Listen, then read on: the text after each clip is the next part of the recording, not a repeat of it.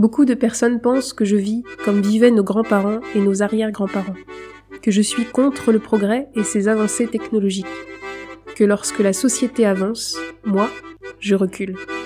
Je ne le vois pas comme ça. Et puis, je ne suis pas complètement coupé du monde. La preuve en est avec ce podcast. Je pense plutôt que c'est la somme de mes expériences vécues qui m'a amené là où j'en suis aujourd'hui. Le trop plein du tout, tout de suite et tout pour soi. L'envie de ralentir, de contempler, de m'ennuyer. La soif de connaissance, de savoir ce que je mange, ce que je bois, ce que je vois. Le besoin viscéral de respecter mes convictions profondes. Et au fond, respecter celle que je suis. Vraiment. Maman se met au vert, le podcast de Devenir intuitive. Bonjour à vous, je suis très heureuse de vous proposer ce podcast. L'objectif de celui-ci est d'aborder les différentes étapes de la vie d'une maman d'aujourd'hui au travers du filtre de ses convictions écologiques et environnementales. Quels sont les choix, les actions, les parcours de vie à la portée de toutes les mères pour vivre sereinement avec ses enfants et son engagement pour la préservation de la santé et de l'environnement? Dans ce podcast, j'aborderai un sujet précis par épisode, comme l'accouchement, l'alimentation, l'hygiène, l'éducation et bien d'autres. J'ai très envie de donner la parole à des personnes de mon entourage, femmes ou hommes, professionnels ou particuliers.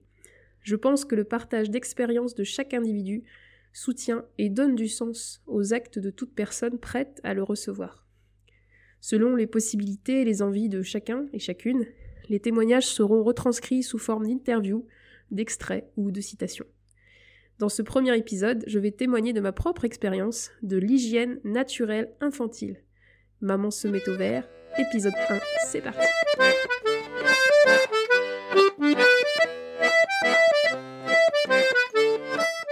Tout d'abord, qu'est-ce que l'hygiène naturelle infantile? Eh bien, c'est une pratique qui consiste à repérer les signes qu'émettent les bébés lorsqu'ils ont besoin d'éliminer. Pour manifester ce besoin, le bébé use de tout un répertoire de mimiques, de tortillements, de gazouillis. Et comme pour tous ses autres besoins d'ailleurs, ce signalement est unique. Donc l'hygiène naturelle infantile n'est pas une méthode pour apprendre la propreté à son enfant. Hein. ce n'est pas euh, un dressage, c'est vraiment une façon différente de communiquer avec lui et de comprendre ce besoin comme un besoin d'être câliné, un besoin de manger, de dormir. Voilà, ce, besoin-là, il est exprimé par le bébé très jeune, dès son plus jeune âge. Et donc concrètement, quand on pratique l'hygiène naturelle infantile, eh bien, on va euh, émettre nous-mêmes des petits bruits. Hein. Au début, euh, comme on n'a pas une communication verbale euh, énorme avec son bébé, on va émettre des petits bruits pour lui faire comprendre est-ce que tu as envie de pipi ou de caca?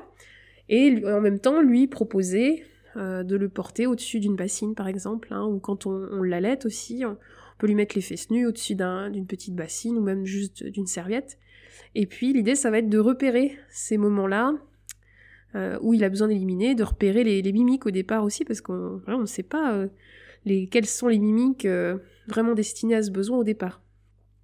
Donc il n'y a aucune, encore une fois, notion de, de dressage de l'enfant à ce niveau-là on va pas le forcer à s'asseoir sur un pot et puis euh, le forcer à rester assis d'ailleurs le temps qu'il urine ou qu'il défèque.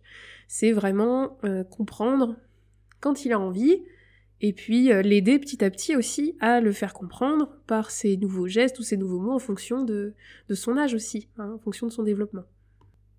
Et donc un deuxième point de vigilance que je tiens à soulever, c'est le fait qu'on ne va pas non plus contre la physiologie euh, de l'appareil excréteur et la maturation des sphincters de son enfant. Avec cette pratique, on va pas lui apprendre à se retenir avant l'heure. Hein. Peut-être qu'il pourra le faire plus tôt que certains enfants euh, qui, apprennent souvent à, aller aux toilettes euh, juste à l'entrée de l'école, hein, ou un petit peu avant, hein, vers deux ans et demi, trois ans. donc il pourra peut-être l'apprendre plus tôt, mais c'est vraiment pas l'objectif. L'objectif, c'est, encore une fois, de lui faire comprendre, de faire comprendre à son enfant qu'on fait attention à ses besoins, et notamment à son besoin d'éliminer, que c'est un besoin comme les autres, et qu'à ce moment-là, on va pas lui laisser faire sur, lui, hein, le, faire dans une couche, et, créer tous les problèmes qu'on connaît aussi, de problèmes de peau ou d'autres soucis de santé vis-à-vis des couches. Mais on va récupérer ses, besoins, ses selles ou son urine dans un petit pot ou voilà sur le récipient le plus simple qui se présentera à vous.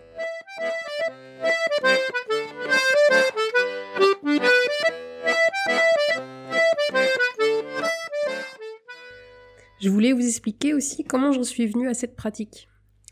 Eh bien, euh, c'est au cours d'un voyage en Asie il y a quelques années, donc avant d'avoir des enfants. Donc euh, voyage euh, au Cambodge et au Népal sur plusieurs mois, que j'ai pu observer eh bien, des mamans s'occupant de leurs enfants. Donc déjà les allaitants, les, les massants tout nus et dehors alors qu'il faisait pas forcément très chaud, donc des choses, euh, des, pratiques, euh, quand on voit la première fois, on se dit tiens, euh, c'est quand même original, c'est osé, c'est pourquoi ils font ça, ça pose, ça pose pas mal de questions. Et puis après, les voir les soulever pour leur proposer de, se soulager. Et, et puis de, constater, quand on n'a pas d'enfant, c'est pas forcément les questions qu'on se pose le plus, mais de se dire au bout d'un moment, mais tiens, mais il n'y a aucun enfant qui porte des couches. Pourtant, euh, c'est comme ça que ça se passe euh, à la maison, c'est comme ça que ça se passe dans, dans le cercle familial, amical. Les enfants portent des couches, et là, pas de couches, même pas des couches euh, lavables, pas de couches du tout. Donc voilà, c'était ma première expérience avec l'hygiène naturelle infantile, dont je n'avais pas du tout le nom non plus. Hein, ce nom-là a été donné par les francophones aussi. en anglais, on dit Elimination Communication, il y a plusieurs euh, dénominations. Maintenant, dans beaucoup de pays du monde, on pratique cette, technique sans, euh, sans forcément lui donner un nom. C'est, la normalité. Voilà, c'est comme ça. Euh, les enfants ne portent pas de couche et toute personne de la famille, hein, même, même au-delà de la maman ou du papa, hein, ça peut être des grands frères et sœurs, ça peut être des tantes, des grands-parents, qui peuvent aider l'enfant à se soulager. Et une fois de retour en France et quelques années après, je suis devenue maman, eh bien, j'ai eu envie d'essayer cette pratique. Et donc, je ne savais pas trop euh, par où commencer. Donc, euh, juste en fin de grossesse, une amie, donc qui est, irlandaise, avait déjà entendu parler de, de l'hygiène naturelle infantile et m'a prêté un livre sur le sujet. Donc, je vous donnerai des, des références hein, si, ça vous intéresse en, en fin de podcast. Et donc, avec ce livre, j'ai pu avoir quand même quelques notions, me dire bon alors je peux le porter mon enfant comme ça pour pas lui faire mal, euh, je peux faire tel bruit pour essayer de lui parler euh, de ce sujet-là. Et donc j'ai commencé assez confiante avec ma première fille à ses trois mois, et il s'est trouvé qu'à ses cinq mois, cinq mois et demi, eh bien on arrivait à avoir toutes les selles et on n'avait plus que quelques pipis euh, dans les couches. Et euh, donc elle se retenait pas, hein, c'est vraiment qu'on arrivait à trouver le moment où elle avait envie. Et puis euh, à 12-13 mois, quand elle a réussi à marcher, à s'asseoir, et eh bien là d'elle-même, elle a été s'asseoir sur le pot. Et il n'y avait plus qu'à continuer dans, cette logique hein, d'écoute et de, partage là-dessus. Et voilà, sans, euh, sans rendre tabou les selles, de toute façon, en tant que parent, on, on, y, est, on y a le droit. Hein. Donc là, ça, donne, ça facilitait plutôt la vie. Et puis, euh, bah, avec ma deuxième petite fille, euh, on a commencé à ces un mois. Et donc, euh, à ces 3-4 mois, pareil, on arrivait à avoir les selles en premier, et puis la plupart des urines par la suite.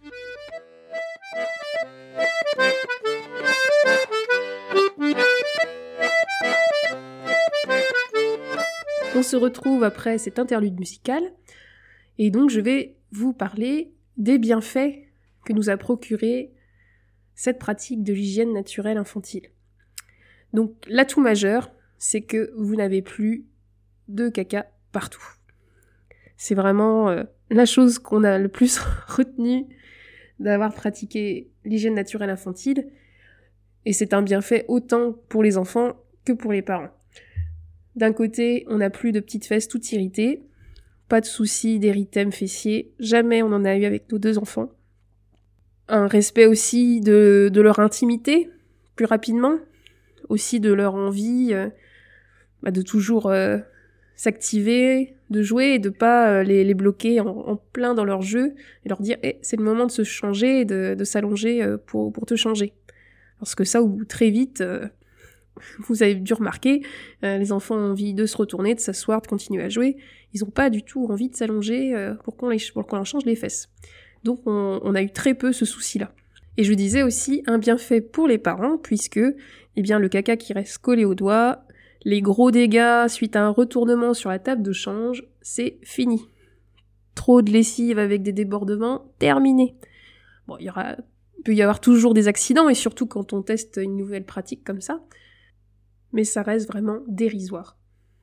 Autre point positif avec euh, l'hygiène naturelle infantile, ou HNI d'ailleurs, vous trouverez euh, cette dénomination assez régulièrement pour l'HNI, eh bien, euh, on respecte aussi grandement la physiologie de l'enfant, puisque pour lui proposer de se soulager, eh bien, on va le positionner de manière physiologique. Hein. on va lui soulever les genoux, et euh, je ne sais pas vous-même euh, si vous avez déjà essayé de placer un petit banc quand vous allez au petit coin, eh bien c'est d'autant plus facile euh, de, de se soulager à ce moment-là.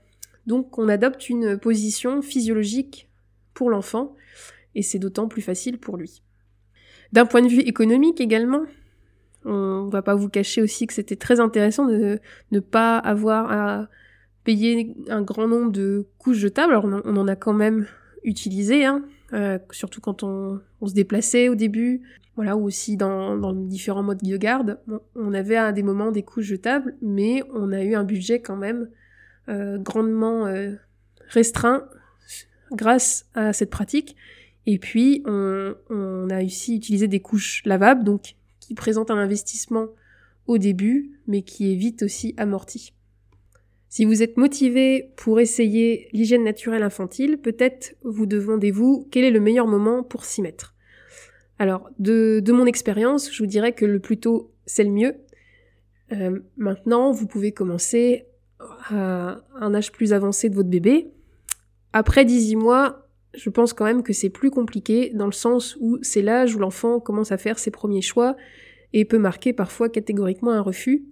Et on va pas le forcer non plus à le porter, à parler de ça s'il en a pas envie. Donc, entre 0 et 12 mois, 13 mois, allez, je pense que c'est, ça peut être le bon moment pour l'enfant. Mais il faut que vous aussi, vous vous sentiez prêt à tester l'hygiène naturelle infantile. Parce que c'est quelque chose que l'on pratique au quotidien. Donc, c'est un changement aussi de ses habitudes. Surtout si vous ne commencez pas cette pratique euh, directement à la naissance de votre enfant ou dans, vraiment les premières semaines de sa vie. Donc déjà, vous venez de vivre un, événement incroyable, vous avez déjà un changement de vie euh, non négligeable, donc mieux vaut vous sentir prêt pour, euh, pour cette pratique. Alors d'une part, ne culpabilisez pas, ne vous remettez pas tout de suite en question si vous n'y arrivez pas, et surtout dans les trois premiers jours. Ça prend du temps, hein, ça se met en place, je vous ai dit, moi ça a mis quelques semaines à se mettre en place et puis après c'est rentré dans, notre routine quotidienne. D'autre part, vous vous demandez peut-être s'il faut que les deux parents soient prêts à s'impliquer dans l'hygiène naturelle infantile. À mon avis, c'est quand même important de se sentir soutenu par, euh, par sa moitié. Mais tant que le choix de l'un est respecté, et que de pratiquer ou non d'ailleurs, euh, il faut pas se sentir obligé de s'y mettre. Peut-être que si l'un démarre, l'autre va avoir envie aussi d'essayer. Et peut-être que euh, voilà, c'est quelque chose qui se mettra pas en place forcément, mais on aura essayé. Faut pas, faut pas se mettre des objectifs trop non plus. Et puis, euh, si vous vous avez entendu parler de ça, ben pourquoi pas en parler à votre à votre partenaire et puis d'essayer de, mettre en place ça. En ce qui concerne le matériel nécessaire à cette pratique, eh bien vous avez finalement très peu de besoins. Une petite bassine dédiée à cet usage, et puis des vêtements faciles à mettre. Hein. On oublie le pyjama en une pièce. Donc si vous souhaitez vous essayer à cette pratique de l'hygiène naturelle infantile, je peux vous recommander trois livres. Le premier, écrit par Sandrine Monrocher-Zaffarano, aux éditions Jouvence est paru en 2005, qui s'intitule L'hygiène naturelle de l'enfant. Donc c'est un tout petit guide euh, qui vous donne vraiment les bases pour commencer. Un deuxième livre écrit par Karine Fung, et publié en 2009 aux éditions Le Souffle d'Or, conseils et astuces pour élever son enfant sans couche ou presque. Donc euh, cette dame est rédactrice en chef de la revue Grandir autrement. Elle a expérimenté l'hygiène naturelle infantile avec ses trois enfants. Et donc ce livre est plus détaillé, euh, développe la pensée écologique autour de la chenille, hein, de l'hygiène naturelle infantile, et vous donne aussi des arguments pour faire face parfois au regard des autres et aux critiques. Enfin, le livre fondateur sur l'hygiène naturelle infantile, écrit par Ingrid Bauer, est publié en 2001 dans sa langue natale, l'anglais, et en 2005 traduit aux éditions L'Instant Présent, Sans couche, c'est la liberté, à la redécouverte de l'hygiène naturelle du bébé. Donc ce livre, c'est vraiment celui qui va développer ce concept d'elimination communication et qui va vraiment vous donner toutes les informations nécessaires à cette pratique. Donc c'est un gros pavé, euh, ça correspond pas à tout le monde, mais voilà, si le cœur vous en dit, si vraiment vous voulez en savoir davantage sur les HNI, je vous le recommande vivement. Enfin, en complément de ce podcast, j'ai déjà rédigé plusieurs articles sur l'hygiène naturelle infantile et vous pouvez les retrouver sur le blog devenir-intuitif.com. Ce premier épisode du podcast Maman se met au vert, dédié à l'hygiène naturelle infantile, est maintenant terminé. Je vous remercie pour votre attention.